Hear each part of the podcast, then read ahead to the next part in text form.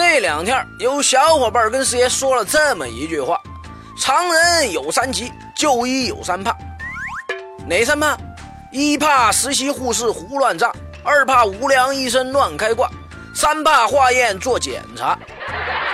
师爷一听呢，似乎有那么几分道理啊。咱们一说起去医院，几乎每一个人都能拧出一把辛酸泪。据说今年五月份就出了这么一桩子乌龙的事儿：某个五岁的小姑娘展现了惊人的吃货天赋，把一根三厘米长的铁弯针给吞到肚子里。所幸经过检查和救治，有惊无险地将这根铁弯针排了出来。但家长一看这收费清单啊，马上有了把铁弯针给吞回去的冲动。好家伙，竟然做了二百一十七个检查项目，包括什么梅毒、艾滋病、类风湿等等的，费用也高达三千多块钱。要师爷说，这开单子的医生该去做做智力检测，倒是有必要的。现在咱们医院这套和稀泥的手段不仅简单直白啊，还明码标价呢。但是话又说回来了，真要有个伤筋动骨的，不还得去医院吗？那么本期作为医患问题系列节目的第一集，师爷就跟大家伙说说，作为一名患者，在医疗问题上如何端好这碗苦水。那么依照惯例，师爷先从法律的逻辑上来解释下医疗问题。根据我国民法、合同法以及相关法律的规定呢，患者在医院就医属于医疗合同行为，医患间形成的是一种合同关系。那么患者作为合同的一方，享有很多的权利，其中师爷重点要说的是知情权。咱们这样来理解啊，如果医院故意隐瞒患者的病情、收费依据或是治疗风险、手术风险等问题，就属于侵犯了患者的知情权呢。而咱们经常看到的各类医患纠纷，究其根本原因，就是医疗方和患者之间的信息交流不畅通，没有把患者的知情权当回事儿。很多患者吃亏上当，也是由于必要的信息缺失啊。就前面说的小女孩事件，医生压根儿就没有跟家长沟通和解释过要做这些检查，所以才闹出了这堆乌龙。那么这就教育了我们了，应该好好利用我们的知情权，多做了解。以保证自身的合法权益，防医患纠纷于未然。首先，我们在就诊时就一定要弄清真实的病情，如何治疗，以及在过程中有哪些注意事项。千万别怕多问，问得越细越好。这一点大家伙得谨记呀。但是呢，大家同时也得明白，咱们大天朝医护人员的服务态度向来是良莠不齐的，也并不是所有人都本着为人民服务的态度在从业。万一碰到个刚刚分手、心情欠费的，甩你一万个白眼儿也不是没可能啊。所以咱们得注意现场形势，讲究沟通方法和技巧。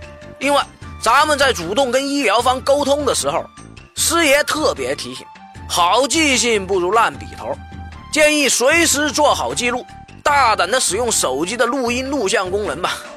说到这儿，师爷又要老生常谈了，这些记录。首先是加强自己对医疗方案的认知和理解啊，其次也是在为日后可能出现的纠纷保留证据啊。师爷在多期节目里反复强调，要树立收集保留证据的意识，因为这是在此类事件中，咱们普通大众能做的最有效用的一件事儿。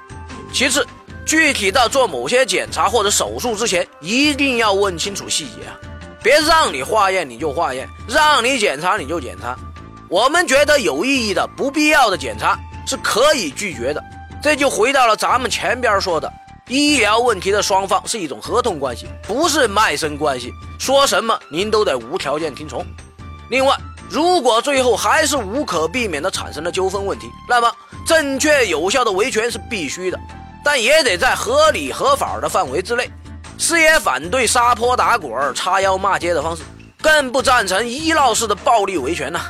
这样做就是有理也会变成没理，而且还涉嫌违法或者犯罪。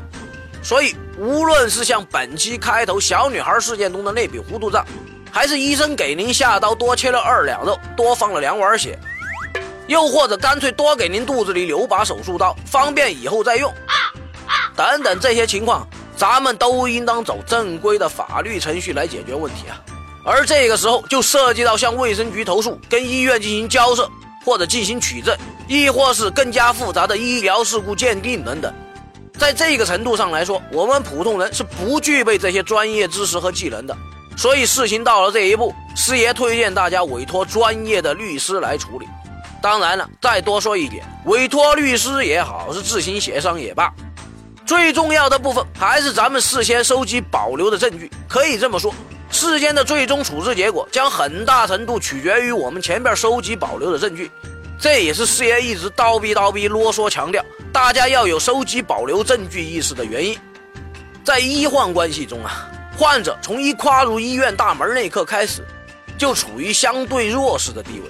咱们应该在尽量配合医生工作的同时，做好沟通，营造良好的医患关系，还要有意识地收集保留好相关的材料。如果受到了侵害，我们应该果敢而正确地拿起法律武器，积极维权。